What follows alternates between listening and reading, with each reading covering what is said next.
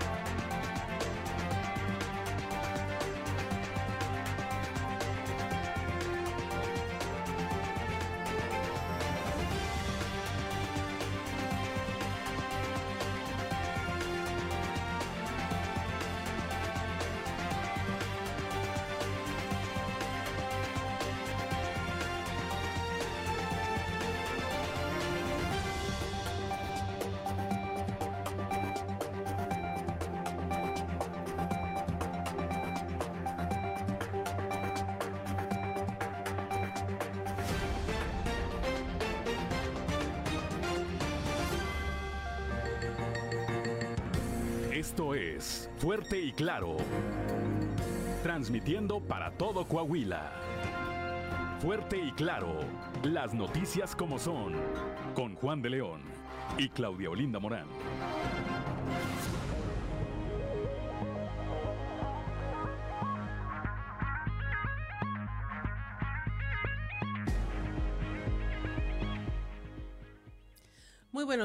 Ya estamos en Fuerte y Claro, un espacio informativo de Grupo Región.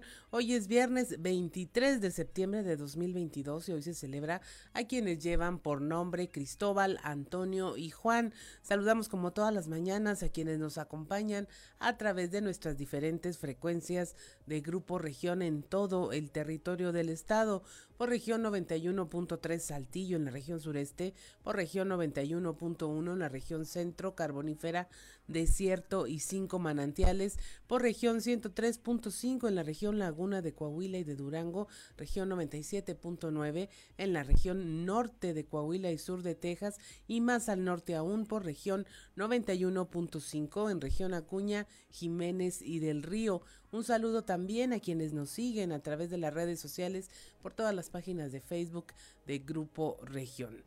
Son las 6 de la mañana con 4 minutos y ya se encuentra activada también nuestra línea de WhatsApp, el 844-155-6915, 844-155-6915 para recibir sus mensajes, sugerencias, comentarios, denuncias y cualquier comunicación que desee usted tener con nosotros. En este momento eh, la temperatura en Saltillo es de 15 grados, en Monclova hay 20 grados, Piedras Negras 22, en Torreón hay 20 grados, en General Cepeda 14, Arteaga 14, en Ciudad Acuña 21 grados, en Derramadero al sur de Saltillo hay 13 grados, Musquis 19, San Juan de Sabinas 20 grados, San Buenaventura 21, Cuatro Ciénegas 20 grados, Parras de la Fuente 15 y Ramos Arispe 16 grados centígrados. Pero si usted quiere conocer los detalles del pronóstico del tiempo para todas las regiones del estado, vamos con Angélica Acosta. El pronóstico del tiempo con Angélica Acosta.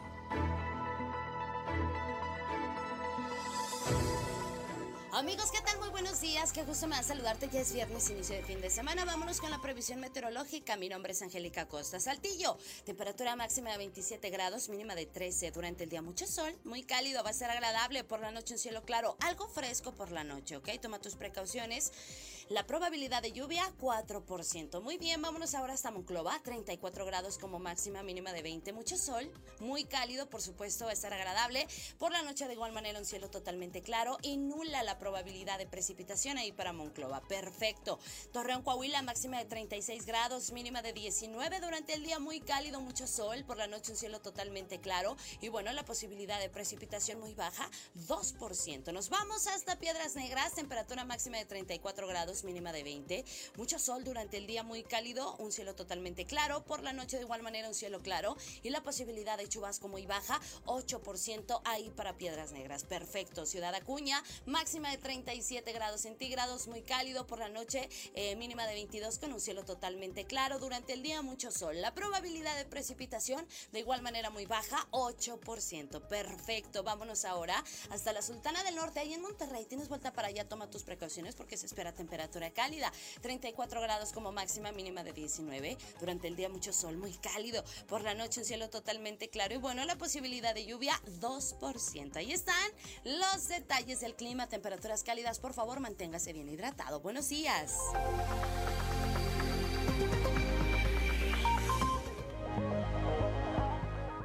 6 de la mañana con 7 minutos y es momento de escuchar la colaboración del padre Josué García con Dios ama.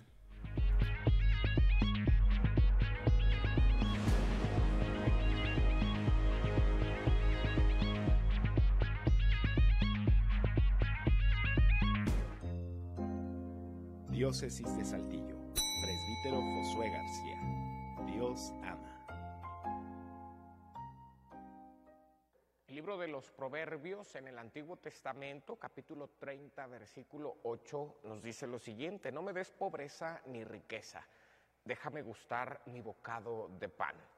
Por eso la petición del Padre nuestro, danos hoy nuestro pan de cada día, pues nos invita a revisar críticamente los valores de consumo que tiene nuestra sociedad actual, pero también a limitarlos, no solo a revisarlos. Al pedir a Dios que nos dé el pan de cada día, lo que le estamos diciendo es que nos dé lo necesario, y lo necesario es Él. Es decir, que nos contentemos con Dios, y eso es la pobreza. Por lo tanto, hacernos pobres es eh, aprender a contentarnos a desear, a tener hambre de ese Dios. Quien pide a Dios el pan de cada día, eh, pues necesita estar recordándose a sí mismo su condición de criatura, algo que eh, los seres humanos posmodernos olvidamos con facilidad. En efecto, decirle a Dios, danos hoy nuestro pan, es de pensar que mañana se lo voy a pedir otra vez. Es pensar que mañana voy a pedirle otra vez brazos para poder ir a trabajar hermanos, hermanas con quien compartir el pan, es admitir y alegrarnos de que toda nuestra vida dependa enteramente de Él. Diócesis de Saltillo.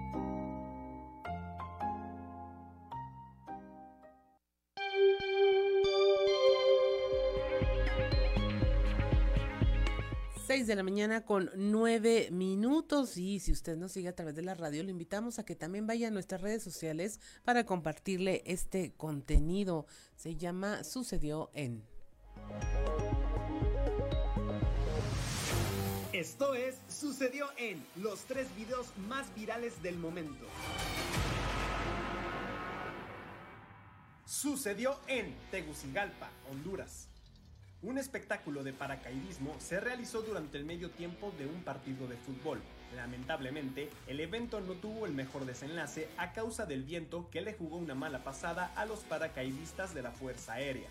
A través de redes sociales se reveló un video en donde un elemento no logra maniobrar y se estrella contra el techo del estadio, para luego caer hacia las gradas abarrotadas de público varios metros hacia abajo. Afortunadamente, el paracaidista solo presentó lesiones menores. Sucedió en Cuautitlán Izcalli, Estado de México.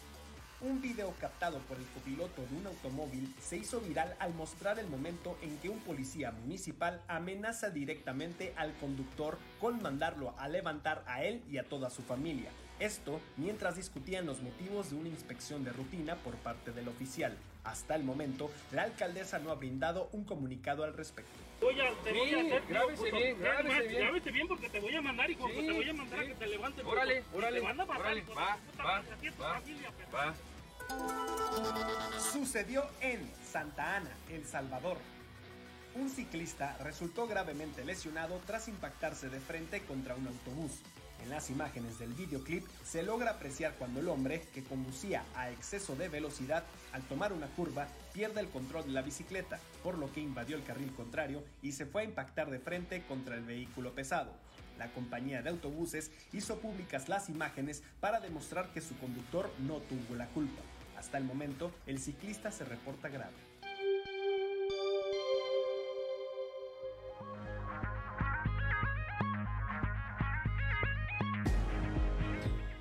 6 de la mañana con 11 minutos y es momento de eh, nuestro recorrido por la información que se generó en todo el territorio coahuilense en voz de nuestros reporteros. Iniciamos aquí en la región sureste donde ayer estuvo la senadora Olga Sánchez Cordero aquí en Coahuila y dijo que pues el estado es un ejemplo nacional de seguridad. La información con nuestro compañero Néstor González.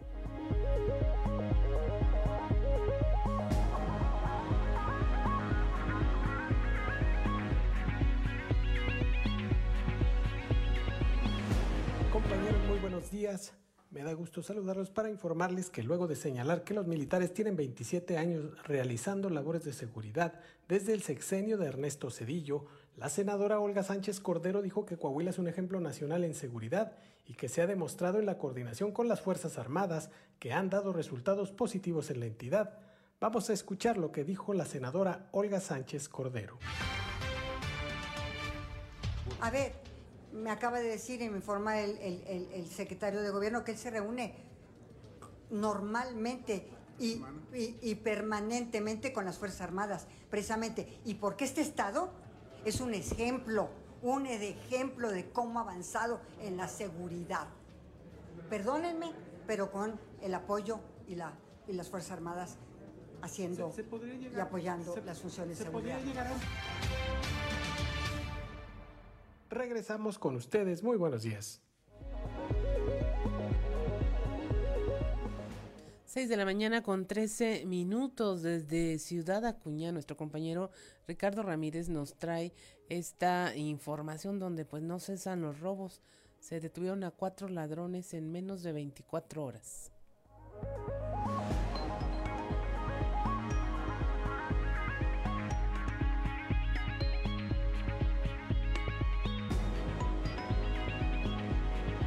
Dentro de los operativos de vigilancia denominados Base de Operaciones Mixtas o BOOM, en menos de 24 horas se logró la detención de cuatro personas quienes portaban artículos robados, hechos registrados en diferentes áreas de la ciudad. Sin embargo, los casos de robo a casa habitación siguen predominando, colocándose por más de nueve meses seguidos como el principal delito en la ciudad, según los reportes presentados durante las reuniones de coordinación de seguridad local. La desesperación de algunos habitantes por la inactitud del actuar de la Dirección de Seguridad Pública los ha llevado a ofrecer recompensas de hasta 10 mil pesos por quien proporciona información que los ayude a localizar a los amantes de lo ajeno, los cuales se evidencian con imágenes que logran captar a través de cámaras de seguridad. En esta ocasión, el primer detenido fue identificado como José Jesús, de solo 17 años de edad, quien fue detenido en la colonia Valle Verde con dos mochilas en las cuales portaba dos laptops, celulares, una tableta electrónica, ropa, tenis, máquinas de rasurar, entre algunos otros artículos. Otro de los detenidos fue identificado como Manuel García Hernández, de 27 años, quien fue sorprendido en la colonia San Andrés cuando portaba varias bolsas de ropa con laptops, tabletas electrónicas y zapatos de marca.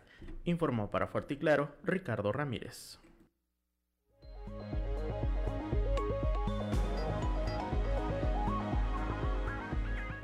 6:14 de la mañana se refuerza la estrategia de seguridad en la región Laguna con el arribo de más eh, de 300 efectivos de la Secretaría de la Defensa Nacional. La información con nuestro compañero Víctor Barrón.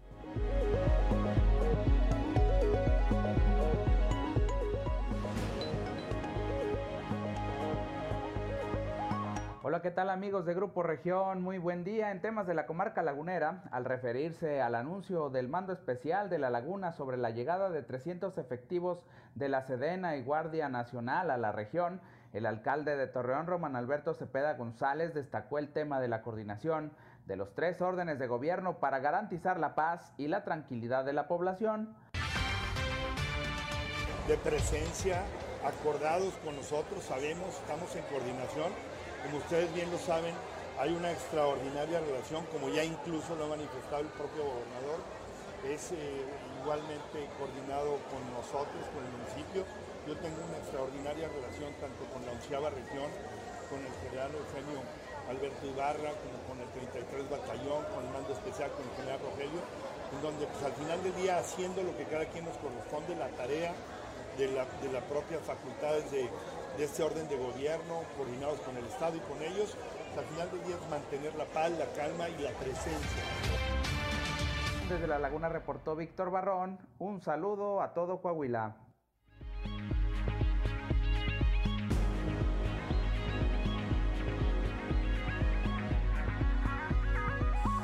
6.16 de la mañana, ayer se firmó un convenio de colaboración entre la Fiscalía General del Estado y la Unidad de Inteligencia Financiera, esto para desarrollar acciones de intercambio de información. Le tenemos el reporte con nuestra compañera Leslie Delgado.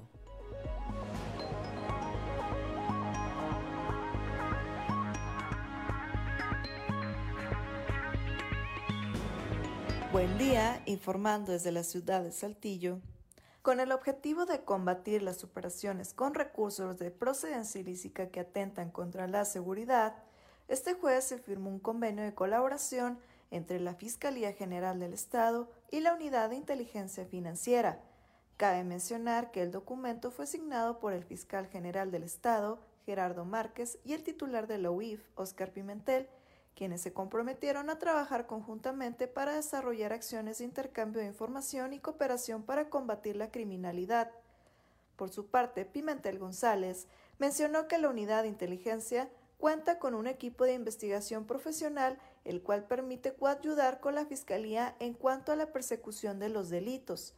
Asimismo, el fiscal Gerardo Márquez destacó la suma de esfuerzos por parte del OIF en las labores de investigación de delitos que realiza el Ministerio Público, puesto que la información que aporte la UIF permitirá consolidar trabajos de investigación para detectar, prevenir y combatir las operaciones con dinero de procedencia ilícita.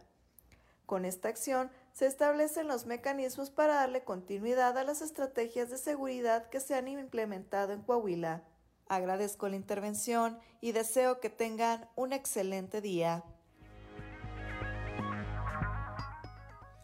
6 de la mañana con 18 minutos. Hay alerta por casos de dengue en Musquis, 63 casos confirmados. La información con Moisés Santiago. Muy buenos días Juan y Claudia, a todo nuestro amable auditorio que nos escucha en todo Coahuila. En la información que tenemos para el día de hoy, después de haber enviado pruebas del Laboratorio Estatal de Salud Pública, se contabilizan 63 casos de dengue en el municipio de Musquis. Así lo da a conocer el jefe de la Jurisdicción Sanitaria número 3, David Alejandro Musi Garza. Pruebas que se han enviado al Laboratorio Estatal de Salud Pública. Hasta el momento se contabilizan 63 casos positivos en el municipio. Eh, yo no podría decir que están en aumento en cuanto a la escala conforme han ido avanzando, si bien tuvimos un pico o, un incremento en las primeras semanas previas a la contingencia, este, posterior a la contingencia se han mantenido el número de casos positivos que han estado resultando por semana y gracias a las acciones de fumigación y de control larvario, de abatización que se ha tenido. Desde la región carbonífera, para Grupo Región Informa, su amigo y servidor Moisés Santiago. Que tengan un excelente fin de semana. 6 de la mañana con 19 minutos y es momento de escuchar un consejo G500.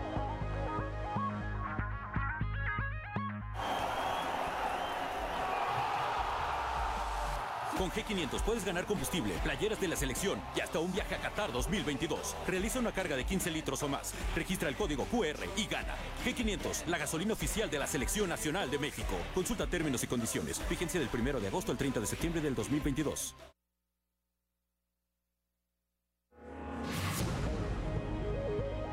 6 de la mañana con 20 minutos, no se vaya, estamos en Fuerte y Claro. 6 de la mañana con 26 minutos. Si usted nos sigue a través de la radio, escuchó a Maná con Oye mi amor y estaba pensando que todos tenemos o nos identifica una canción de Maná en la vida. Al rato les vamos a preguntar aquí a los compañeros con cuál con cuál se identifican o, o se definen. Ahí vaya pensando usted también, con dedicatoria y todo. Y bueno, es momento de presentarle nuestra portada del día de hoy de nuestro periódico Capital, un medio de Grupo Región, en donde nuestra nota principal es eh, Miente Emilio de Hoyos. Ayer la viuda de Gregorio Facio Ruiz, un ex colaborador que falleció de este funcionario Emilio de Hoyos, de este eh, alcalde, Brenda de Facio, desmintió las declaraciones del propio alcalde de Ciudad Acuña, quien dijo que no había despedido a Gregorio, que se mantenía en comunicación con su familia, que se habían liquidado la cuenta del hospital a consecuencia de su atención médica que finalmente pues le costó la vida, su estado de salud y una por una pues desmintió todas las aseveraciones que había hecho el alcalde Emilio de Hoyos en su defensa. Le tenemos esa información. Le hablamos también de cómo aumentaron hasta 40% los abusos sexuales en contra de los menores. La PRONI firmó ya... Eh, eh, tiene ya este tema muy bien documentado. Le hablamos también de cómo los militares tienen 26 años realizando labores de seguridad aquí en Coahuila. La senadora Olga Sánchez eh, Cordero, que estuvo aquí el día de ayer, dijo que es un ejemplo de seguridad y de colaboración esta que se ha dado entre el gobierno de Coahuila y las Fuerzas Armadas. Le hablamos también de cómo para combatir las operaciones con recursos de procedencia ilícita que atentan contra la seguridad, se firmó con un convenio de colaboración entre la Fiscalía y la Unidad de Inteligencia Financiera. Le hablamos también de eh, cómo eh, se entregaron ya viviendas del programa de créditos a empleados estatales, esto por parte del gobernador Miguel Riquelme y cómo esta coordinación pues tiene satisfacciones para los servidores públicos de su administración. Este programa se va a extender al Poder Judicial, a sus trabajadores y a los de los 38 ayuntamientos lleva Manolo Jiménez, el secretario de Desarrollo e Inclusión Social, obras de Mejorando Ando a la frontera, esto como parte de una inversión de 31 millones de pesos. Le traemos como en el Día Mundial sin Auto, el alcalde de Saltillo, Chema Fraustro Siller y funcionarios del ayuntamiento se unieron a esta conmemoración para eh, celebrar y generar conciencia en el cuidado del medio ambiente y la movilidad urbana sustentable. Y sí, el alcalde anduvo montando en bicicleta, ¿verdad? Hay fotografías de él aquí por las calles de la ciudad. Eh, en Ciudad Acuña, ante los altos índices de robo, los ciudadanos están ofreciendo recompensas por ladrones hasta 10 mil pesos para dar con los responsables de los robos en sus viviendas, delitos que no cesan y en las últimas 24 horas, tan solo en las últimas 24 horas, detuvieron a cuatro personas que se dedican a robar. Esta y más información le tendremos el día de hoy y pues mire, por lo pronto es momento de parar oreja y escuchar qué se dice en los pasillos.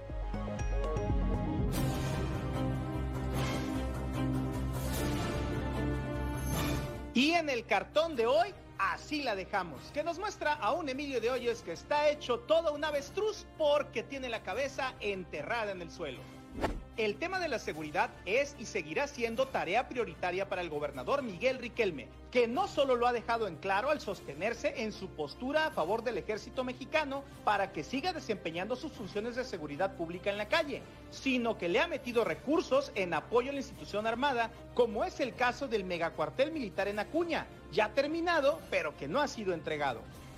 No es gratuito entonces, habrá que señalarlo, el reconocimiento que tienen los resultados de su estrategia de seguridad que incluso la exsecretaria de Gobernación, exministra de la Suprema Corte de Justicia de la Nación y actual senadora, Olga Sánchez Cordero, hizo ayer de lo que sucede en Coahuila en esa materia y que calificó como un ejemplo a nivel nacional. Me impresionas. Tus padres deben estar muy orgullosos. Mucho trabajo tiene y tendrá la unidad de inteligencia financiera a cargo de Óscar Pimentel González, que ayer firmó convenio de colaboración con el fiscal Gerardo Márquez Guevara, bajo una agenda de trabajo bastante interesante para detectar operaciones con dinero de procedencia ilícita y desde luego todo lo que tiene que ver con operaciones financieras fue en atención a lo que dispuso el gobernador Riquelme de blindar el andamiaje institucional creado para mantener la seguridad en la entidad y hacer valer el Estado de Derecho. A propósito del ambiente preelectoral y de cara al último año de gobierno, sin duda muchas cosas tendrá que revisar esta oficina. Mi momento ha llegado. El próximo Buen Fin 2022 se efectuará este año del 18 al 21 de noviembre y tras algunas modificaciones en sus días de duración por la pandemia en las tres ediciones anteriores, ahora regresa a sus orígenes y serán cuatro días para aprovechar ofertas al máximo. Ante esto, la Canaco Saltillo ya inició la invitación a sus afiliados para que se adhieran al fin de semana más barato del año y tomen los talleres correspondientes para mejorar su logística durante el buen fin. ¡Cállese y tome mi dinero!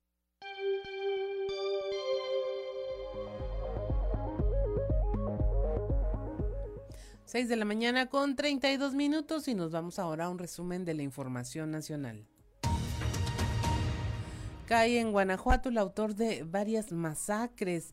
La Fiscalía de Justicia detuvo al autor de los ataques registrados en Irapuato, Silao y Romita el del 13 al 17 de septiembre de este año. Ricardo N., alias el Coco o el Tito, contaba con órdenes de captura por su presunta relación con diversos crímenes.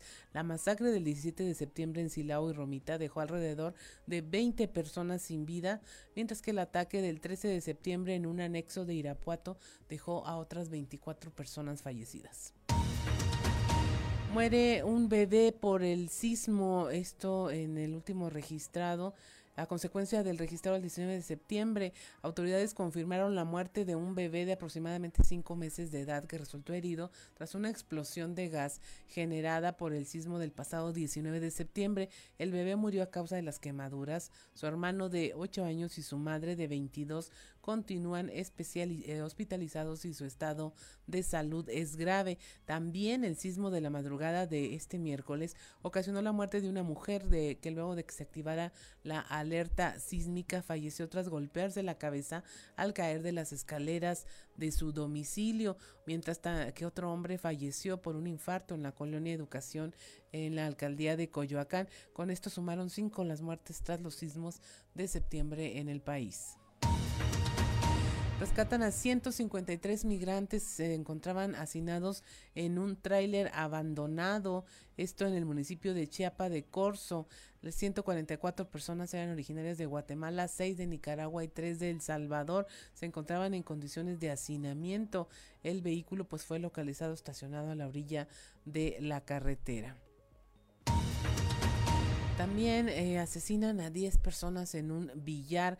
Fueron ejecutadas por un comando que irrumpió en este lugar en el municipio de Tarimoro, Guanajuato, que colinda con Celaya. Entre el 13 y el 20 de septiembre, al menos 103 personas han muerto asesinadas por grupos delincuenciales. Según los reportes, alrededor de las 9 de la noche, eh, un grupo armado arribó a este lugar y los propios agresores difundieron en redes sociales videos donde presuntamente acribillaban con armas largas a las personas que se encontraban en este eh, sitio. Deja choque, 31 personas heridas, esto de en un, iban en un camión de transporte público que chocó en la carretera México-Cuernavaca. Esto dejó como saldo 31 personas lesionadas. Ocurrió alrededor de las 7 de la mañana cuando esta unidad del transporte concesionado impactó contra un árbol, un poste de energía eléctrica, la barda perimetral de un predio y cayó hacia una ladera en un terreno de la alcaldía de Tlalpan. El chofer del camión ya fue detenido. Y finalmente, pues suben el jitomate y la cebolla. En la primera quincena de septiembre la inflación eh, se ubicó en un 8.76%, impulsada principalmente por los aumentos en los precios de los alimentos. Entre eh, los productos que más se incrementaron fueron el jitomate, los servicios de loncherías, fondas, torterías y taquerías, la electricidad, eh, la tortilla de maíz y la cebolla. Los productos que presentaron una disminución en su precio fueron la gasolina de bajo octanaje, los servicios profesionales, el aguacate, el gas doméstico y la manzana. Y hasta aquí la información nacional. 6 de la mañana con 36 minutos. Continuamos con la información que se generó en el territorio coahuilense.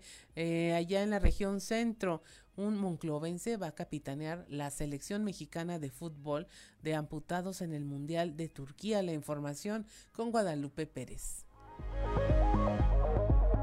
Muy buenos días, saludos desde la región centro. Del 1 al 10 de octubre se celebrará el Mundial de Fútbol en donde la selección mexicana de amputados participará.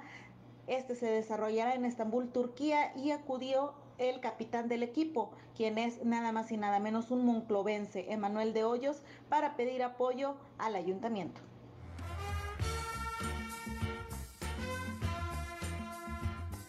Muy buena preparación, nunca nos habíamos concentrado, estuvimos viajando mes con mes a Jalisco, donde estuvimos concentraciones, donde estuvimos entrenando desde marzo. Entonces ha sido un sacrificio muy grande de todos los chavos, de todos los jugadores, desde económico, familiar, este, personal.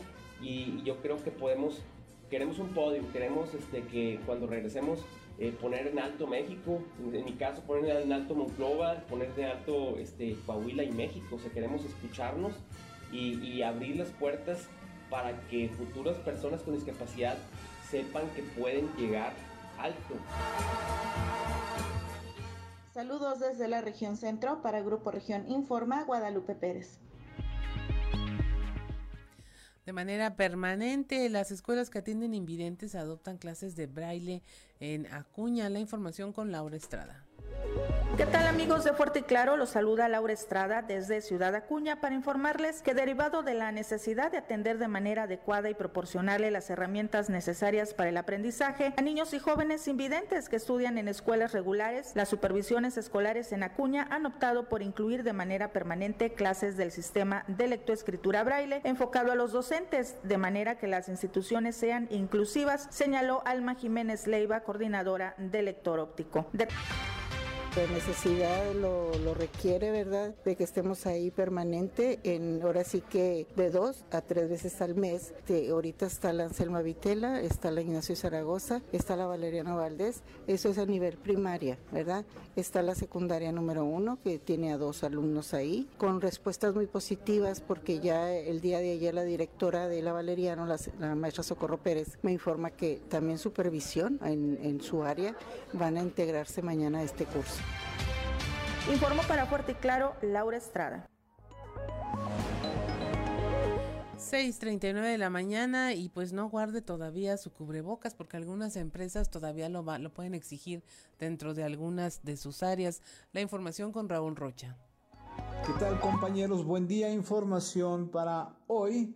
Después de que se publicó el decreto para no usar el cubrebocas de manera obligatoria, las empresas comienzan a tomar la medida de manera gradual en algunos sectores aunque muchos los mantendrán en su área operativa, dijo Sergio Aguilar Guerra, presidente de la Asociación de Industriales y Empresarios de Ramos Arizpe. Pero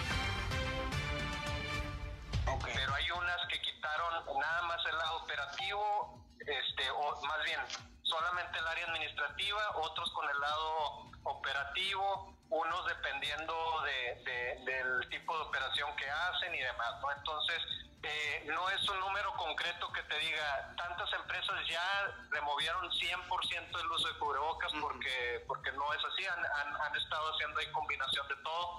Este, ¿Por qué? Porque pues siguen, siguen los, algunas recomendaciones que son... Esta es la información para el día de hoy. Buen día. 6.40 de la mañana, vamos a un consejo G500. Nos vamos a Qatar, nos vamos a Qatar, nos vamos a Qatar, nos vamos a Qatar. Carga en G500, registra el código QR y gana desde combustible, playeras de la selección o hasta un viaje a Qatar 2022. G500, la gasolina oficial de la Selección Nacional de México. Consulta términos y condiciones. Vigencia del 1 de agosto al 30 de septiembre del 2022. 6:40 de la mañana, estamos en Fuerte y Claro, regresamos. Minutos y nos sigue a través de la radio, escuchó a Maná con Rayando el Sol, esta banda de rock y pop latino mexicana desde Guadalajara, Jalisco, y se fundó en 1986. Ahorita platicábamos que ha hecho colaboraciones recientes con Medio Mundo, Ricardo Guzmán, con y los que le faltan pero sigue vigente esta banda. Y bueno, continuamos con la información. Allá en el norte, en Piedras Negras, hay un kinder donde todavía se siguen realizando las clases eh, a distancia. Esto porque pues la construcción de la escuela tiene daños estructurales. La historia con nuestra compañera Norma Ramírez. Muy buenos días. La información desde Piedras Negras es la siguiente. Debido a que se han presentado daños estructurales que ponen en riesgo a los estudiantes de un jardín de niños en la colonia Los Montes, Leona Vicario, el secretario de Educación, Francisco Saracho Navarro, ha girado instrucciones de derrumbar los salones dañados para reconstruirlos, pero antes hacer un estudio de lo que provoca dicho daño estructural, por lo que ahora esta institución sigue trabajando bajo el esquema de educación en línea un jardín de niños que lo había solicitado la alcaldesa, ¿no? Tengo entendido, que se iba a hacer un área verde en donde hay un dictamen eh, por parte de Protección Civil, pues que se tiene que demoler, se va a demoler y vamos a celebrar un comodato con el ayuntamiento para que pueda ser utilizado. La alcaldesa así me lo solicitó, ya le respondimos que efectivamente se autoriza por parte del departamento jurídico, celebraremos el comodato. Para Fuerte y Claro, desde Piedras Negras, Norma Ramírez. 6 de la mañana con 48 minutos. Mire, mientras el Tribunal de Justicia Municipal de Torreón trabaja para finiquitar eh, la implementación del sistema de justicia cívica, desde el pasado mes de febrero se aplicaron los criterios de este esquema a modo de prueba piloto y en ese lapso se han aplicado mil tamizajes atendiendo la parte de la prevención en el caso de detenidos que son reincidentes. Esto lo detalló Marta Rodríguez Romero, presidenta de este organismo.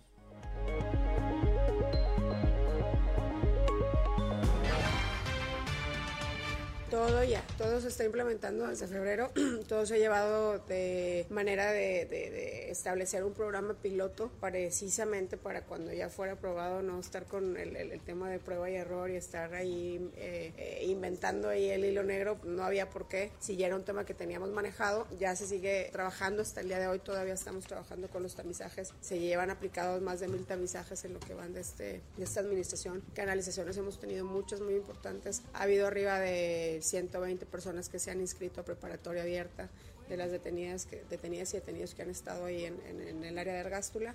Eh, y también que se han canalizado centros de, integración juvenil, por ejemplo, un MK, eh, Alcohólicos Anónimos, etcétera. Muchas de las acciones que están trabajando con nosotros y que todos te a dar, obviamente, un giro respecto a no ser nada más un área que sea eh, de acción o de atención y punitiva, ¿no? En cuanto a las sanciones administrativas, sino que retome también el tema que tiene que ver con toda la parte humanitaria respecto a la concientización y a la prevención, que esto obviamente nos viene a disminuir. Yo creo que lo vamos a poder estar midiendo en uno o dos años, poder estar viendo si realmente es efectiva estas canalizaciones que se están haciendo y las acciones que se están tomando para poder dar ya un número real eh, en materia de prevención.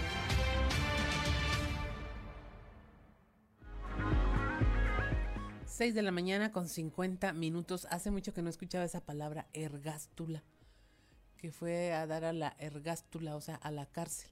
Pero así se le llamaba antes a, las cárceles de esclavos. Y bueno, ahí está. no caiga usted en la ergástula. Eh, ayer aquí en Saltillo, en la secundaria general número 3, Francisco y Madero, eh, se denunció una situación de acoso escolar en contra de una alumna de tercer grado. Ahí pues hubo una junta y vamos a escuchar a dos madres de familia que hablaron sobre este tema. Bueno, ella no se siente a gusto en venir aquí porque este, la hostigan mucho. Los compañeros del salón. ¿Qué le dice? Bueno, ay no. Si quiere, Sí, si no. quiere, no, no, no. no. Que es Pero novia si- del maestro de matemáticas, que cuando se casan, que cuántos hijos van a tener, que es hombre, que parece vato. Eso no está bien. ¿Y si le están respondiendo bien la autoridad? Sí. ¿Usted se siente a gusto con eso? Sí, porque ya tuve cinco hijas aquí y pues con nadie he tenido problemas aquí. O sea, de hecho se me hace raro lo que estén pasando porque eso yo ya lo sabía hace como cuatro semanas que mi hija me había comentado eso. ¿Qué le voy a comentar? Que unas compañeras de ella le habían platicado que andaba un muchacho de primer año encerrando a las niñas en los baños. ¿Jugaba así? ¿O qué? ¿O cómo, ¿Por qué no lo sé, hacía? nada más así me dijo. Que, le- que les hacían tocamientos, algo así. Me comentó mi hija, pero yo le dije que no les hiciera. Pues de hecho, fíjese que este, yo pensaba en cambiar a la niña de, de secundaria, pero pues, pues hasta que, pues por el motivo este del niño uno no sabe qué, qué muchachitos vienen aquí ni de dónde vienen. Pues de hecho ahorita la, la Bellavista es una de las colonias más problemáticas. La mayoría de los niños de aquí que están en el plantel pues son de estas colonias cercanas. Pero pues, pues que investiguen, ¿verdad? A ver qué fue lo que pasó.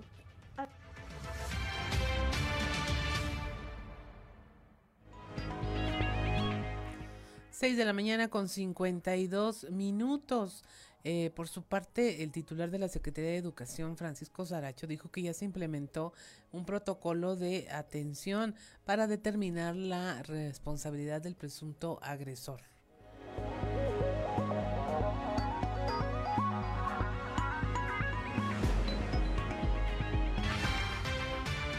Se han aplicado los protocolos necesarios a no solamente ese caso, sino en cualquier otra situación de las algunos pleitos que se pudieran haber presentado en algunas secundarias, el bullying, todos los casos de esta índole han sido turnados al departamento jurídico, se ha implementado el protocolo y nosotros hemos reforzado desde un inicio precisamente el fortalecimiento de los programas involucrando a padres de familia, maestros, directivos, jefes de sector.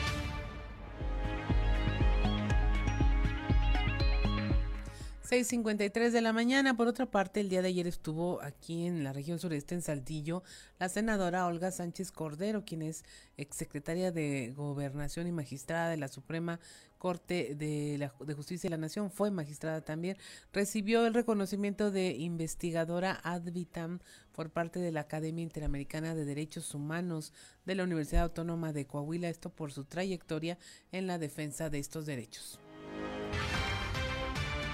Luego de todos estos años de acompañar diversas causas, he sido participante y testigo también de la evolución de los derechos humanos en nuestro país. En la mayoría de los casos, no solamente como estudiante y en las luchas que desde la universidad en los años 60 me sumé a ellas, sino la mayoría de estos casos desde la perspectiva del Poder Judicial. Sin embargo, también he sumado esfuerzos a diferentes causas como académica, como secretaria de Gobernación, en el último año como senadora de la República desde la mesa directiva.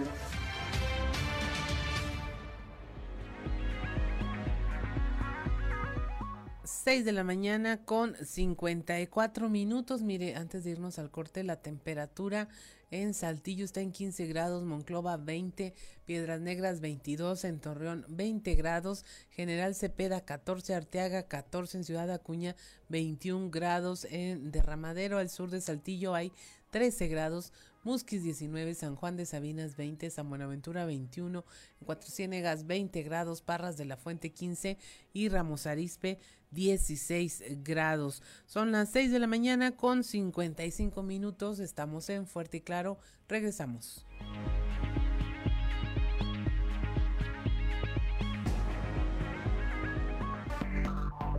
Enseguida regresamos con Fuerte y Claro. Con Maná. Y si usted nos sigue a través de la radio, pues está, estamos compartiendo con usted estas canciones el día de hoy. Y es momento de escuchar Alerta Ambiental con Carlos Álvarez Flores. Alerta Ambiental con Carlos Álvarez Flores. Muy buenos días.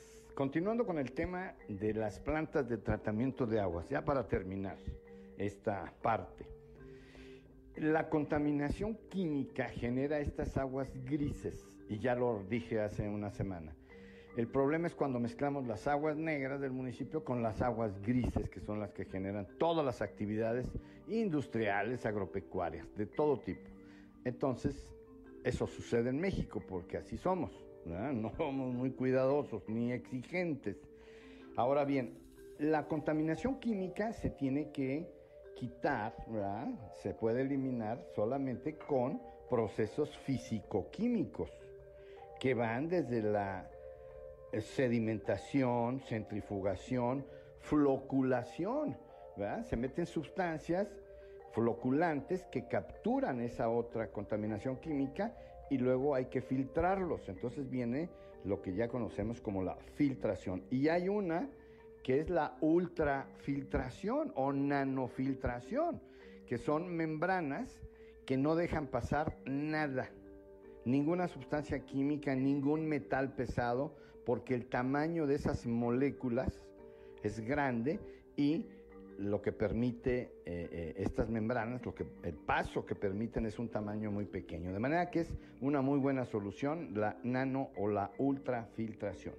Pero también tenemos otras tecnologías que no usamos en México, como la oxidación química avanzada, que esa nos ayuda a eliminar otros contaminantes que no son necesariamente los clásicos de sustancias químicas, sino que ahora tenemos drogas, ¿verdad? Hay drogas, hay medicamentos, hay plaguicidas, ¿verdad? Hay plaguicidas, eh, pesticidas, desafortunadamente nitratos, nitritos que genera eh, contaminación en el agua por el, eh, el abuso de la urea en el campo. De manera que esos serían las formas y las metodologías para quitar la contaminación química. Hasta aquí lo vamos a dejar. De todas formas, voy a referir en la próxima semana el tema ya de cómo es que debemos tener siempre todos nuestras plantas de tratamiento de aguas residuales a nivel nacional. Muy buenos días.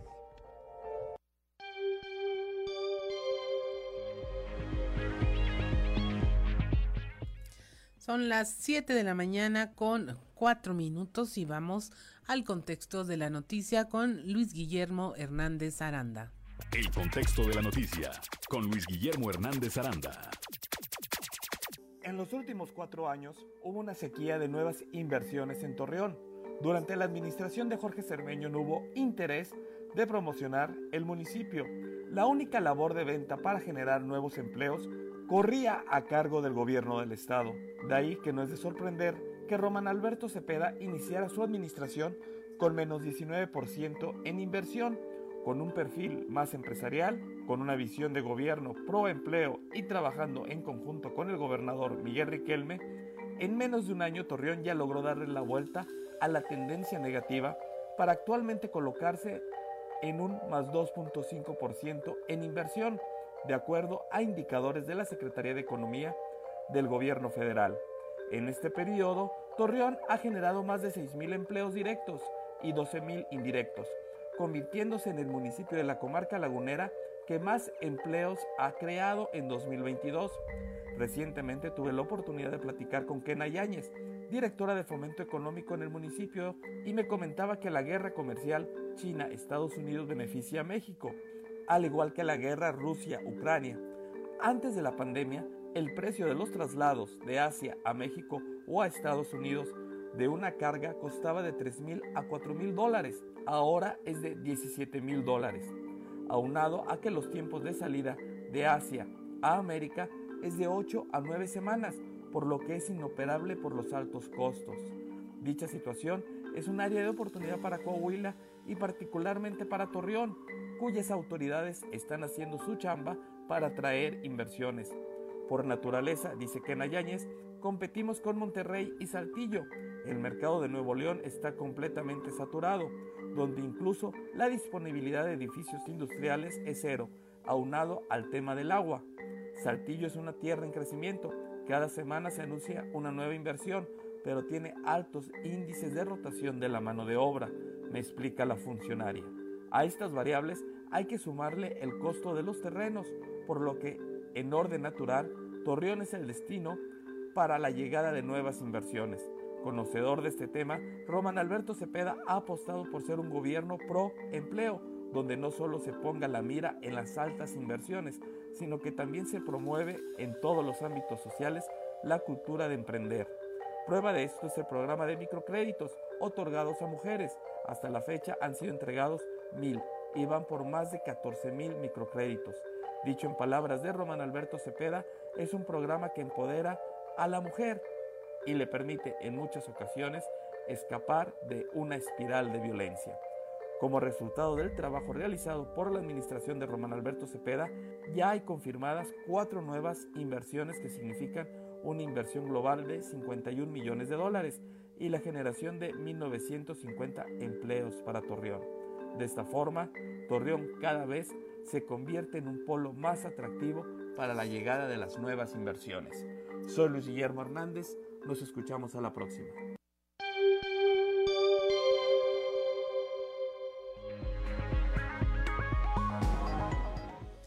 7 de la mañana con 8 minutos y vamos ahora en esta sección donde siempre hay un tweet. El día de ayer, el periodista Jorge Ramos encaró a Andrés Manuel López Obrador en su conferencia matutina. Desde el momento en que tomó el micrófono, todas las personas sabíamos que el presidente no iba a acabar bien parado. Y es que cómo iba a salir librado si Ramos comenzó con un rotundo, su gobierno ya es el más violento en la historia moderna de México. Y las cifras son de su propio gobierno. Obviamente, López Obrador dijo no estar de acuerdo, y es que a pesar de que tan solo el miércoles 21 de septiembre hubo 91 homicidios en el país, el presidente se escudó en que donde más ocurrieron fue en Guanajuato como si eso lo eximiera de toda culpa. Y es que cómo no va a estar enojado si hace 12 años condenaba las masacres en Ciudad Juárez y decía que Calderón estaba completamente rebasado. Ahora que le toca a él ser el rebasado, lo niega. Lamentablemente para él y para México, ahí está la evidencia de la violencia y de su doble discurso. ¿A dónde iremos a parar? No lo sabemos. Lo que sí es que siempre, siempre hay un tú.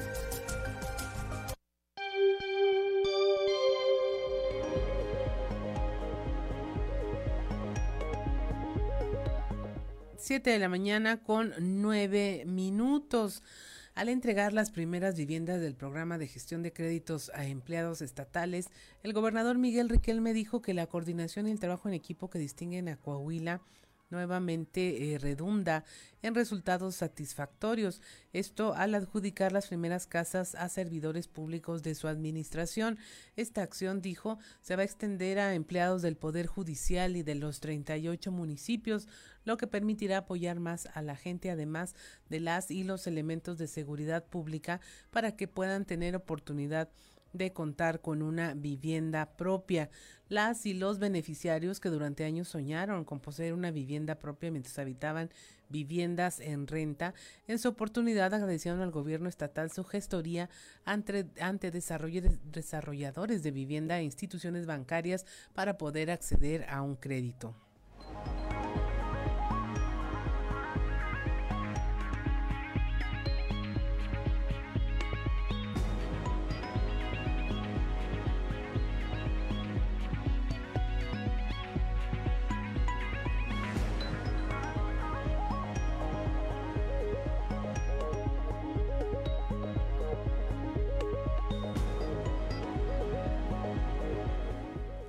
Continuamos con la información, 7 de la mañana con 11 minutos. A nombre del gobernador Miguel Riquelme, el secretario de Inclusión y Desarrollo Social, Manolo Jiménez Salinas, puso en marcha las obras de infraestructura social del programa Mejorando Ando en Frontera.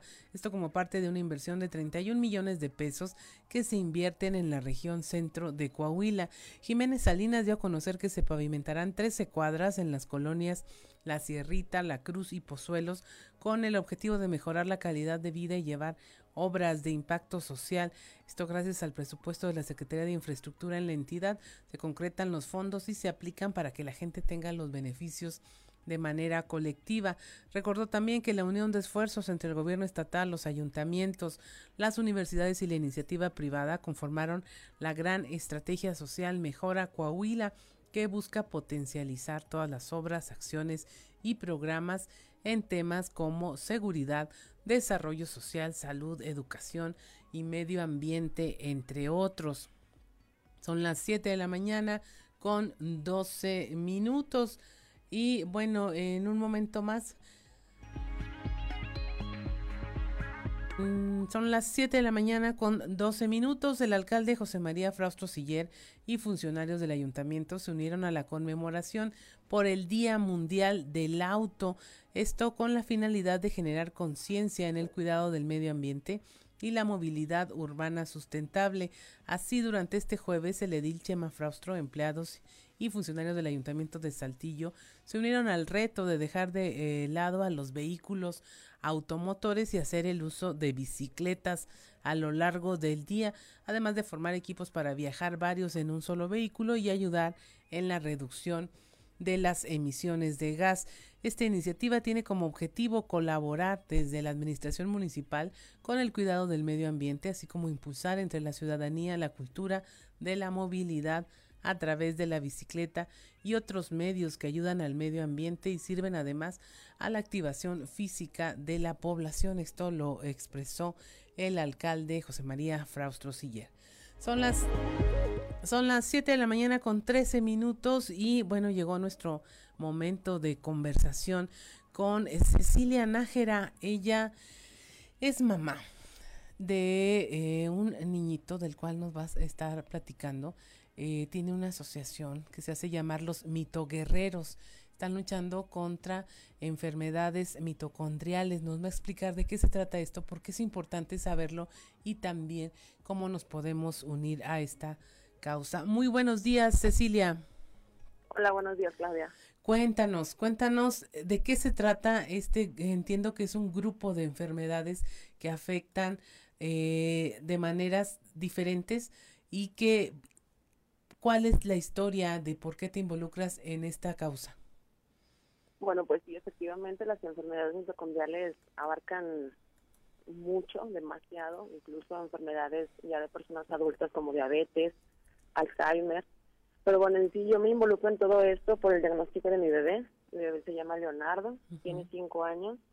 Este, y a la edad de dos años aproximadamente nos dan su diagnóstico él está diagnosticado con la mutación síndrome de Lee surf 1 o síndrome de Leigh, así tal cual se escribe. Y pues fue a partir de, entonces que empezamos como que este caminito, porque bueno, es, es complicado, es una enfermedad degenerativa, ninguna de las enfermedades mitocondriales tiene cura, al menos hasta el momento. Y básicamente pues es eso, ¿no? Es ir por un caminito en que nos vayamos haciendo visibles, porque realmente hay mucha ignorancia todavía alrededor de estas enfermedades. Así es, por eso esta semana de concientización hacia la sociedad. ¿Qué le pasa a Leo? ¿Qué es lo que puede o no puede afectarle esta enfermedad? Pues le afecta en todo, le puede afectar en todo. Leo relativamente era un niño dentro de las estadísticas. Él se podía sentar, se podía parar, tenía su control cefálico, hablaba, comía por boca. En el 2020 caímos en una neumonía bastante fuerte, lo cual lo degeneró digamos que al 100%, porque incluso estábamos con respiración asistida, él dejó de moverse por completo, lo único que movía sus ojitos, no gesticulaba, no había nada. Este, llegamos a casa, bendito sea Dios hoy por hoy, Leo puede ya mover sus extremidades, si tiene tráqueo, se alimenta por sonda, por su barriguita, entonces afecta todo, afecta todo, llega un momento en el que intestinos, corazón, por la misma degeneración de las células, porque vaya, vaya, la mitocondria es, la célula que nos da energía a todos. Sí. Ellos no la producen igual, entonces cualquier descompensación, así sea una gripita, un estreñimiento, a ellos les va a fatal con todo esto. ¿Qué tanta incidencia de esta enfermedad conoces tú que hay? Pues mira, es uno entre cada cinco mil, entonces ya te imaginarás. Aquí en México Leo es el único diagnosticado al norte con LIG, pero eh, básicamente, bueno, empezamos cinco familias en México, eh, cuatro de ellas con LIG, y hoy por hoy somos, gracias a la página Unidos por Leo, somos alrededor de 22, 25 familias de México, eh, algunas de Colombia, algunas de Argentina que nos han contactado, pero de México somos alrededor de 20, más o menos. Entonces sí es muy escaso y la mayoría de los comentarios de las mamás es, los médicos es el primer caso que abordan, el de mi hijo, el de mi hija. Entonces es bien pobre realmente la información que se tiene y, el hecho de visibilizarnos es precisamente para eso, para que se conozca más, para que los médicos se empapen más y para que tengamos un trato digno tanto como pacientes como familiares y también el que tengamos a lo mejor ese medicamento paliativo que no es de cura, pero sí es un tratamiento paliativo que solamente lo encontramos en el extranjero. Entonces, es muy complicado, la tenemos muy complicada por muchos lados, pero bueno, vamos al paso. Así es, esta semana para concientizar eh, cómo se puede involucrar la ciudadanía, nuestra audiencia, para tratar de ayudar. Yo imagino que también, pues, la, la, atención, el tratamiento, a pesar, aparte de que es escaso, lo que hay debe ser costosísimo.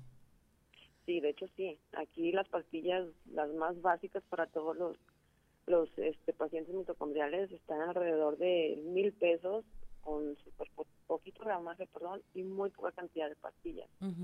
En Estados Unidos sí la podemos encontrar a precio más accesible, mayor gramaje, mayor cantidad de pastillas, pero sí es complicado ver quién va para allá, ¿no? Sí. Y esta semana sí, digo, la gente en la página Unidos por Leo, así como que enfatizamos mucho que pueden cambiar su foto de perfil, hacemos ahí como que algún tipo de información no tan extensa, pues para que la gente la pueda leer este, encendemos el TEC, encendemos la Ateneo de color verde, nos hacen el favor. De hecho, este 24 será una caravana que partiremos de Walmart Reforma y llegaremos al TEC con la iluminación del edificio en color verde.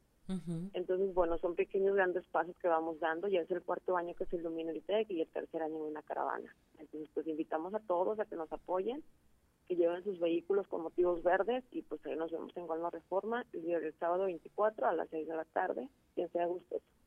Así es, vemos muchas imágenes de Leo ahí en el CRIT, este, eh, está sonriendo, ve con eh, los ojitos pispiretos para todos lados, está con compañeritos. Eh, ¿Él cómo se encuentra actualmente? Él está bien, relativamente bien. De hecho, sí, ya está más animado. Eh, en algún momento sí era casi todo lágrimas o a veces nada, te digo, porque no, no gesticulaba absolutamente nada, tenemos que adivinar prácticamente todo. Hoy por hoy si yo le digo, ok, Leo, ¿quieres ver, no sé, las peleas, la UFC, le encanta la UFC, levántame tu mano derecha, si no, levántame tu mano izquierda, entonces ahí va con la manita derecha.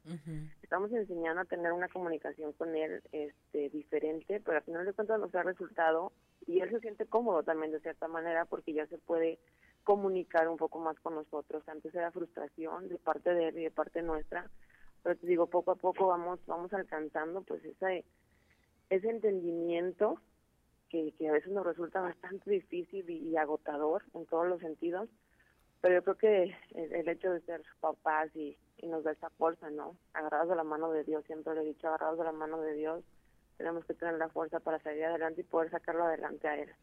Así es. Vamos a, confiar en que nuestra audiencia siempre le gusta mucho no solo escuchar, sino hacer cosas que se una, que se involucre. Y mire, eh, no es por una sola persona. Cualquiera podríamos estar en esa situación.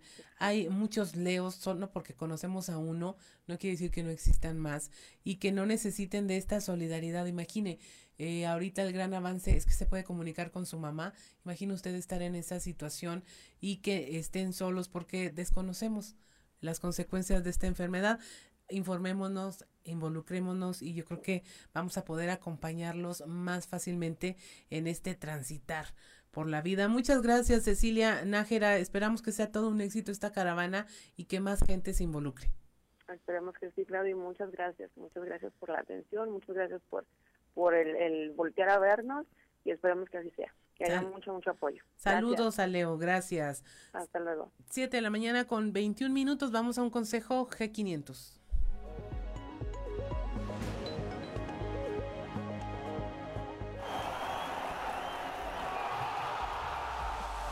Con G500 puedes ganar combustible, playeras de la selección y hasta un viaje a Qatar 2022. Realiza una carga de 15 litros o más. Registra el código QR y gana.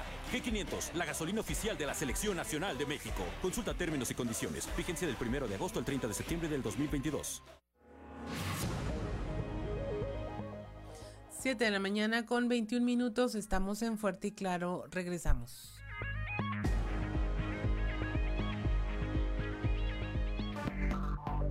Enseguida regresamos con Fuerte y Claro. Trizas y Trazos con Antonio Zamora.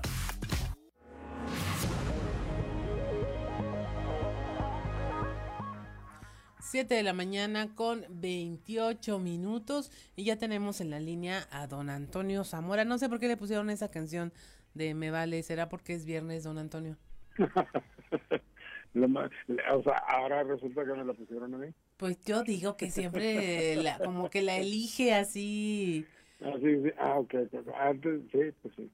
¿Quién la elige? Eh? ¿Quién es el que elige? Ricardo Guzmán. Ah, Ricardo Chihuahua. Pues no, no, sé, de Parchís o algo así. ¿Cómo está, don Antonio? No, bien, bien, eh, este, Claudia. Fíjate que eh, en los primeros días de octubre, para ser precisos, el día 9, eh, se va a realizar o se van a realizar asambleas municipales en Monclova, Frontera, Castaños y Cuatro Ciénegas del Partido Acción Nacional. Ahí el tema es elegir a los candidatos para consejeros nacionales, quiénes son los, los, los, los candidatos pues quienes aprobaron pues este eh, tres eh, filtros. El primero de ellos fue aprobar el examen. Eh, la segunda es lo que viene el 9 de octubre que los palomen en las asambleas municipales que suceda después lo mismo en la estatal y que en la asamblea nacional sean ratificados este, y, es un arreglado tuvimos la, la oportunidad de de saber quiénes son los que aprobaron. Apunta entre, entre, las mujeres, eh, Claudia, a Blanca Epen, a, Esther Quintana, a Eva Flores, a Laura Herrera y Alma Fong. Eh, de las cinco, solo dos eran consejeras. Y, si nos preguntan por la por la monclovense Elisa Maldonado, pues responderemos que ella va en caballo de tienda por ser precisamente dirigente estatal del organismo político.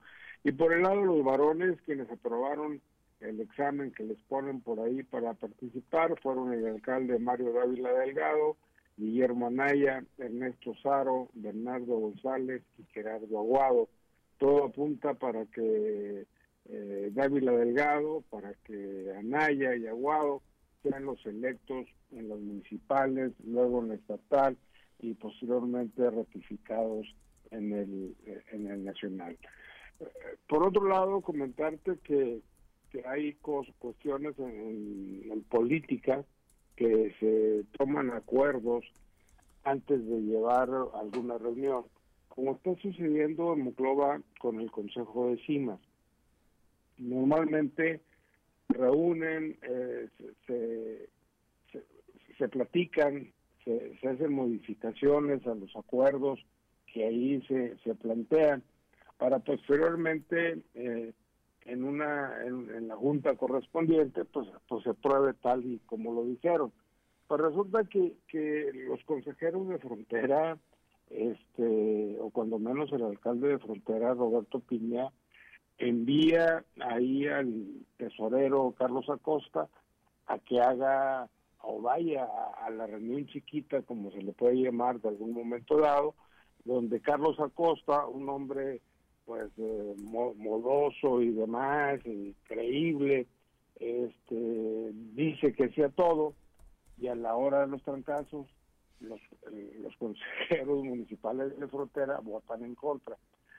Eh, son cosas pues que suceden en política y que creo que no deben de suceder ¿O sí, Claudia? Pues sí, ahí sí que, ¿cómo les ayudamos? ¿Verdad? Eh, ¿Por qué? Sí, le escucho, le escucho. Sí, porque definitivamente que ahora cada vez que quieren hablar con Roberto Piña y sus consejeros, Roberto Piña les va a decir que sí y, el, y, el, y en la asamblea pues va a decir que no. O sea, como lo, lo, hacen algunos diputados de oposición que en lo cortito dicen que sí y luego ya este en la grande dicen que no. Doble moral se llama, ¿no? Doble moral. Aquí tengo un compañero que también dice doble moral, pero siempre lo dice en otros aspectos de la vida. Don ¿Ah, Antonio, sí, no, ya, ya le se lo presentaremos un día. Por ya, favor. ya le, le contaremos. Eh, aquí, pues sí, es, ¿cómo dicen eso? Como cuando es, esconden, ¿qué? Avientan la piedra y luego esconden la mano. Ah, eh, tiran la piedra y esconden la mano. Sí. Sí, sí, sí. sí, sí. Ya Una hay, pena. sí, luego ahí los andan exhibiendo en las votaciones, ya ve el presidente, Ah, ándale. que exhibió a los senadores. Oiga, ahí viene Osorio Chong, que no quiere al ejército en la calle. Pues la verdad es que, a, a ver, ya tenemos a la Guardia Nacional. La Guardia Nacional son elementos del ejército. Sí. Este, pero es policía, pues vamos a llamarlo de alguna manera. Yo creo que mucho, eh, imagínate este, que de repente lleguen policías y lleguen tipos armados con metralletas y todo eso, como es el ejército, Ajá, pues es de darle miedo a cualquiera, ¿no? pues sí. Y hay quien dice, hay quien dice, que a mí no me creas, hay quien dice que lo que está haciendo el peje con este tipo de que el ejército se encargue de la vigilancia es porque siente que le puede ir mal en la elección del 24. Y ya teniendo al ejército de su lado, tengo el. Eso Pues dice, Es una forma de mantener el control. el poder, así es. Así es, don Antonio. Pues le deseamos que tenga un excelente fin de semana, que se la pase muy bien, que le dé su día de descanso al bolero, este, para que luego no le ande reclamando indemnización ni cosas de. Sí, todo ese tipo de cosas. Sí. Tienes razón. Muchas gracias, don Antonio. Que esté Hasta usted muy bien. Claudia. Hasta Hasta luego. Son las 7 de la mañana con 34 minutos y ahora viene muy espichadito, como dicen en mi rancho. ¿Qué significa espichadito? Así como de que no me vean, todo tranquilo. Eh, sordeadón. Sordea- ándale, aquí dicen sordeadón. Sí. El buen Osiris García y su guitarra La Terrible. Sí, este, te prometo no hacerte pasar tantas vergüenzas como la última vez que estuve aquí. Pues ya todavía venimos informados, Ricardo y yo, mira, tenemos nuestra, nuestra playera de Cobra Kai. Este, nos besamos ahorita en el elevador. Sí, esos rumores de que la niña para arriba y la niña Sí, para no, abajo no. son Ay, se puros descompuso cuentos. el elevador. Sí. Es cierto. Aquí no juzgamos, pero sí vienen uniformados. Son fans del Karate Kid. Sí, somos fan de, de Cobra Kai. De hecho, no, no he visto la última temporada, te- veníamos platicando de eso mientras nos besábamos. Ay, traigo un, un corrido, venía tocando una canción de, de, de la cucarita en, la- en el camino, pero no, esta canción que traigo es más tradicionalista, un poquillo más tranquilona, de los Tigers of the North. Ante esta comunidad, le mando un abrazo a mi primo Chirimoyo. El Chirimoyo, se llama Iván, pero eh, cuando íbamos al rancho allá en Jauja, de donde es mi padre, y mis tíos, mis, mis abuelos, Jauja Durango, entraba muy temprano por la mañana cantando esta canción por el pórtico y todavía recuerdo escuchar esa voz levantándome en las mañanas como si fuera un gallo, pero humano. Ante esta comunidad cristiana que puede ver lo que es la traición, os pregunto, queridos hermanos, si alguien tiene un impedimento para que esta unión se realice, que lo diga ahora o que cherap para siempre. En un resta de Torreón están reunidos. En su interior la traición organizaban. En una foto con Chamir se están reuniendo. Mario Cepeda quiere hacer la desbandada.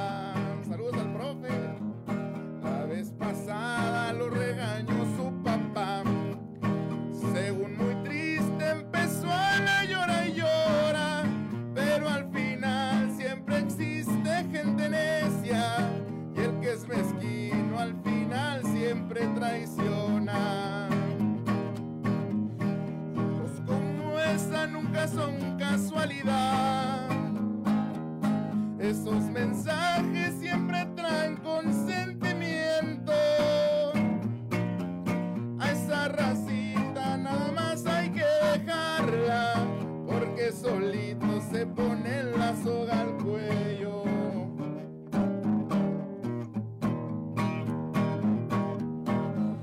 Por otro lado se amarró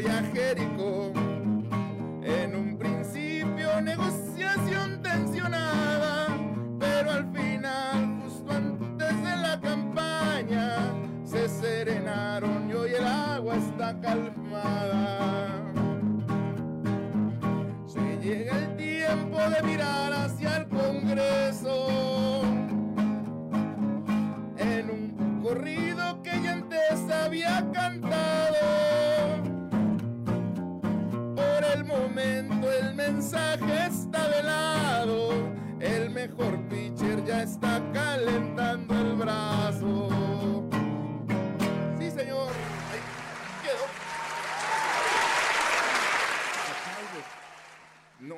Siempre han sido ficticios, pero yo siento como que sí me los dan a mí. Sí, se siente como la ovación, así de... ah, Standing ovation. sí.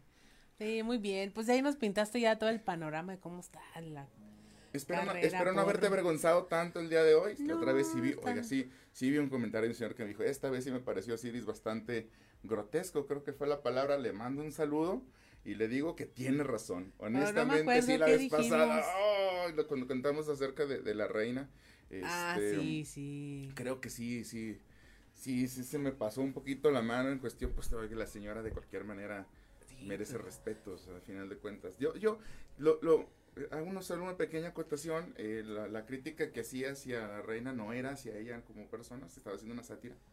La realidad es que pareciera que lo, que lo hubiera hecho contra ella, pero no, o sea, está hablando también a nombre un poco de los pueblos subyugados del, del- por el cual Sí, hicieron y ahí tenemos que entender que también es un personaje. Así es, es un personaje. Un personaje. Y no tardan en hacer eh, memes, bullying, mofa, este, eh, cartones Sí. cómicos, Es- es- políticos. Es, es muy, sí. es muy mexicano, ¿eh? O sea, desde la revolución, tal vez antes, eh, ya se hacía ese tipo de, de sátira. Y la propia realeza no se ha salvado de, de esa sátira en su propio país. Entonces, habla de que pues es libre expresión ante todo, pero todo con el afán de son personajes o se critican sus funciones o lo que en su caso representan, Sí. jamás a la, a la persona en sí.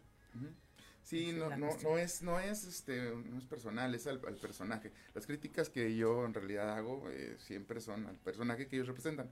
Porque, carnales, no, no nos, no nos eh, engañemos. O sea, políticos o figuras públicas han construido un personaje para, para agradar al público o para de- de- dar determinado mensaje. Eso no siempre representa la persona en sí quién es, Sí. sino más bien el personaje, el personaje que han dibujado en una narrativa de ficción para llegar y dar un mensaje específico a cierto público. Sí. Eh, eh, de alguna manera, eh, los que ya tenemos tiempo trabajando en los medios, sí nos damos cuenta de eso. O sea, ay, eh, Guadiana Bigotes y el otro muy serio. Entonces, en realidad, están construyendo personajes nada más. Y eso es a lo que, lo que criticamos del personaje. Así es. Y pues usted no se quede con la impresión del personaje, vaya al fondo, conozca y puede que hasta hasta sea más duro en su eh, interpretación o en cómo ve a determinada persona ya uniendo la realidad con la fachada, que es lo que presentan aquí. Decía un, un estando, pero decía, es que porque hago chistes de borrachos permanentemente o porque me burle de mí diciendo que tomo, no quiere decir que lo sea, ni que no tenga otros valores, o sea, simplemente es un personaje Totalmente. público. Sí, este, habría que ser muy, muy perspicaz para poder diferenciar una cosa de otra. De, al- de alguna manera, este, también esto que hago yo es un personaje, raza. O sea, yo no soy, no soy así normalmente. No, no es cierto, no es cierto que me guste tanto el Bacardi. O sí. Te, habla papá. que si vas a corte. No, no, no, no. ¿Y cómo eh, te fue esta semana, Osiris? Ah, sí, vamos a corte, ya, Sí, es ves, en serio. pensaste que estaba bromeando, Sí, ¿verdad? pensé que estábamos, brome- vamos a hacer sufrir a Ricardo Guzmán, no se crea. Ahorita seguimos con, ahora sí hay consejo, ahora sí hay consejo. Mira, para contrarrestar tus malos consejos, vamos a un buen consejo G500.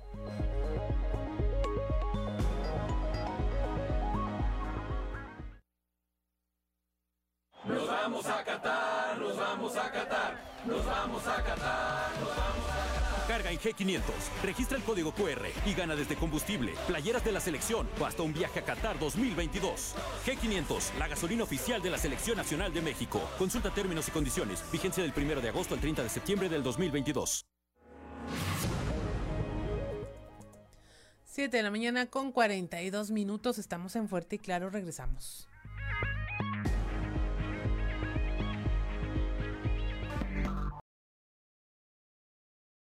Con 45 minutos, seguimos con Osiris García aquí en Fuerte y Claro, y estábamos diciendo de cómo llegábamos de vuelito a los viernes también. Sí, normalmente. También ya usted los- disculpe. Los sí. comunicadores, pero hay gente joven este, que llega con muchos ánimos a los viernes.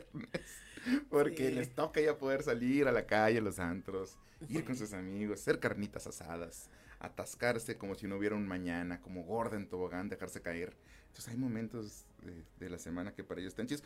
Para, para nosotros, Claudolinda, que ya traemos este los últimos eh, kilometrajes ya de nuestra vida, muy cansados, derrotados, devastados. Oye, no me incluyas a mí. Sí, ya así de. Bueno. Mejor, Así, sí, mejor llegamos de hablemos de la reina. o sea. sí. No, fíjate que vi- viene el cambio de la viene el cambio de la presidencia del PRI estatal, un poquito con lo que trataba de decir en la canción es que en determinado momento este es, es algo que ya se tenía muy muy cantado y muy platicado. Algunos de hecho dudaron que se iba a dar este relevo. Eh, un, un gran papel que hizo Rigo, o sea, Rigo Fuentes en, en la dirigencia estatal del PRI, o sea, recordamos la última elección, Sí. pues ganando eh, muchos de los municipios y además eh, llevándose la mayoría en el Congreso. eh, que, digo, hazaña no, no, nada sencilla, partiendo del hecho de que, por ejemplo, iba a la laguna, iba a Monclova, y sobre todo la laguna que es complicada, eh, entonces como es que siempre se trata más bien del ánimo de la gente al candidato que apoye, no es una cuestión como de partidos. Le fue excelentemente bien, pero sí creo que llega el momento del relevo en, en esta nueva búsqueda de, de, de una siguiente elección. Y se abre la puerta, y yo decía un poquito en la canción también que por, por el momento el mensaje está velado, pues es la ahí por, por la calle de Cos, en el Congreso del Estado. Eh, creo que es el, el que logra, eh, Lalo Olmos, creo que es el que logra aglutinar, creo que, que conformar todas esas fuerzas políticas que estaban por ahí Ujú. un poco dispersas y que también está, eh, yo creo que ahí Je- Jerico por eso dijo, no, está muy bien, si, si es Lalo, entonces, entonces sí, que eso es lo más significativo de todo, porque pues eh, Jerico es un gran personaje, tiene mucho arraigo, tiene, tiene eh, bastante eh, peso, sobre todo en el sureste del estado, y ha eh, acordado que, si es Lalo, entonces sí, ¿verdad? Como dar un pasito a un lado, porque no estoy diciendo que lo hubiera querido, pero este, pues no, no, no, no está inconforme con eso. Y esto está chido, o sea, los cambios ya, ya la campaña ya empezó. Eh, digo no abiertamente ni tiempos políticos del INE o del IEC. Ujú. Eh, bu- deberían de avisarle a algunos de Morena, por cierto, que todavía no empieza. eh, pero, pero ya en las cuestiones de los tejidos políticos ya, ya empezó a ponerse chidote acá. Así es. Y es que entre más se converse, di- digo, yo soy de las que le huye a la política, por ejemplo, Ujú. pero también estoy de acuerdo que entre más eh, conoces y más se conversa un tema, pues es posible explorarlo de mayores ángulos y estar parado en diferentes posiciones. ¿Qué nos falta como país? Involucrarnos Sí. en todos los temas. Eh, eh, sí, y sobre todo en, el- en, en las admini- en, la- en lo administrativo, creo, Claudelinda. Creo que Sí. nos falta involucrarnos en lo administrativo porque finalmente golpea al bolsillo, a la economía, las políticas eh, eh, públicas terminan siendo carga para el ciudadano. Entonces, eh, hay, sí, hay que acercarse a ver cómo andan administrando las personas que dejamos ahí a cargo, porque la lana no es de ellos, aunque pareciera a veces que disponen como si fuera de ellos, la lana es del ciudadano. Y si hace falta un, un ciudadano más crítico, que se acerque más a, Sí. a- a de perdido ver, eh, ¿qué onda? ¿Qué andas haciendo, carnal? No, aquí todo tranquilo, como a los niños, ¿verdad? Cuando están calladitos es cuando además hay que Sí, cuidarlos. y no del modo ese que luego todos conocemos de que llega a una dependencia pública y por mí comes y yo Ay, sí, pago no, tu claro sueldo y eso no. No, no, eso no es, es por ahí, es más bien involucrarse, saber, conocer qué se hace con el presupuesto, conocer quién, quiénes han dado los mejores resultados en la administración pública, este, ahora sí que quién lo deja endeudado, quién no, Sí. este, cómo le han hecho, qué Ah. han hecho. Ah, eh, un, un reconocimiento ahí, eh, o sea, eh, en ese, mm, haciendo una pequeña acotación respecto a eso, de que de, para el, el alcalde Ramos, Chamor, yo no vivo en Ramos, pero primero tuvieron un grito que estuvo así como que de primer mundo, Ajá. pero no, o sea, no es nada más el relumbrón y la cosa pública. Sí ha- ha- le ha puesto un alto al transporte público y a la, a la, a la necesidad de querer incrementar ya los precios de, de- del transporte público. Y les dijo, sí, pero cuando cumplan los compromisos con los que quedamos, o sea, eh, mejoren las unidades, métanle mano, y cuando hagan eso, ya hablamos de subir, entonces han estado presionando para subir los precios sin haber cumplido con sus obligaciones en los compromisos, y ha sido bastante, bastante enérgico en decirles, Nel, todavía no. Y creo que es de alguna manera también las cosas que se hacen padres, como el otro día fui por Urdiñola y estaba recién recarpeteada, o sea, las cosas que se hacen bien aquí en Saltillo o en Ramos, en cualquier lado, también hay que decirlas, eso, eso sí está chido, se están haciendo las cosas bien. Y de la deuda que tiene Ramos, mejor no hablo porque no está prácticamente en cero esa deuda. O sea, también de la administración ha sido bastante responsable. Es- es- las cosas que se hacen bien, raza, también hay que decir, no importa el partido, el color, la persona. ¿eh? Así es, y que más que tenemos la oportunidad de estar en una zona conurbada donde usted puede comparar. O sea, si va manejando y cambia de baches a no baches, pues fíjese en los límites de quién está. Sí. Y igual al revés, puedes ir muy tranquilo y de repente... No como el desorden que, tiene en- Ramiro Dudar en Arteaga, ahí sí, pues ni cómo decir cosas buenas. Sí, sí, o sea, sí puede comparar. Aquí en, en la región hay maneras de hacerlo, como en todas las regiones del estado. Pasan de un Sí. municipio a otro y pueden ver quién está haciendo las cosas bien y quién definitivamente no las está haciendo. Sí, es, no se trata de partidos, se trata como de personas, de administraciones, de, de carrera política, de, de, de prudencia, de forma de manejarse, y eso está chido también. ¿no? Sí, sí, ya, ya es tiempo de ver eso y de analizar trayectorias y todo, y no la que le venden, sino la que usted ve y está consciente de que existe. Por cierto, hoy es el aniversario de, ¿De quién? de la secundaria Federico Berrueto. Ah, yo hice la secundaria en la verruga. Dice Leslie Delgado Ahí- que ella ahí también. conocí mi primer amor. Ahí me besaron por primera vez en la bocota y yo sentí escalofríos por todo el cuerpo. Así, ay, sí, un saludo a, a- No, no voy a decir su nombre, no va a quemar aquí, ¿verdad? Pero sí, este, me sentí ultrajado. Creo que por eso tomo ahora, ¿eh? Usted no haga caso de esas cosas. Este, Osiris García, muchas gracias por acompañarnos y a toda nuestra audiencia. También ya casi nos vamos, pero pues aprovechamos para decirle lo que siempre le decimos, tome decisiones informadas, eh, vea para todos lados, no se quede con una sola versión de las cosas, dese un minutito, dos para checar cualquier cosa que le llegue al WhatsApp antes de, de distribuirla, porque es así como se alimenta la desinformación. Y pues como siempre le decimos, si quiere mantenerse informado, pues que sea a través de nuestros espacios en Grupo Región, que pues mire, con el tener a nuestros reporteros en todos los municipios del estado, ahí tiene usted información de primera mano.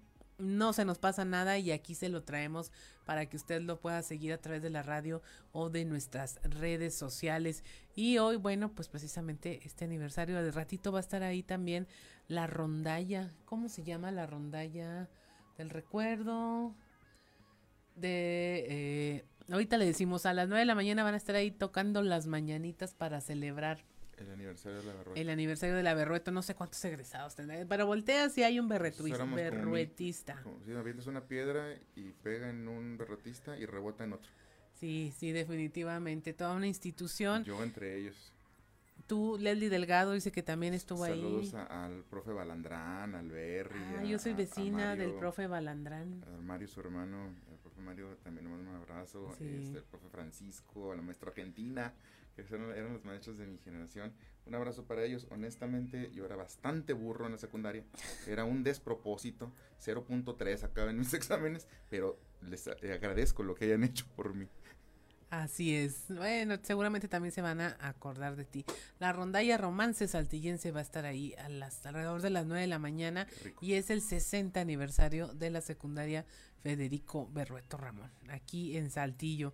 Y este, bueno, usted que nos escucha en el resto del estado, le damos las gracias por habernos acompañado y pues qué más que a nombre de mis compañeros aquí en la cabina de eh, Ricardo López en los controles está eh, mi estimado Ciris, Rodrigo Flores, Ociel Reyes y por supuesto Ricardo Guzmán y a nombre de el titular de este noticiero en cuya ausencia no sabemos lo que hacemos, Juan de León. Perdón, vos. Le damos las gracias por habernos acompañado. Soy Claudia Blinda Morán y esto fue Fuerte y Claro.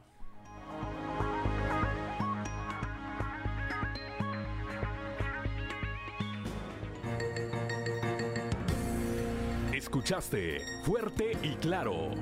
Las noticias como son. Transmitiendo para todo Coahuila. Fuerte y Claro. Con Juan de León. De lunes a viernes a partir de las 6 de la mañana.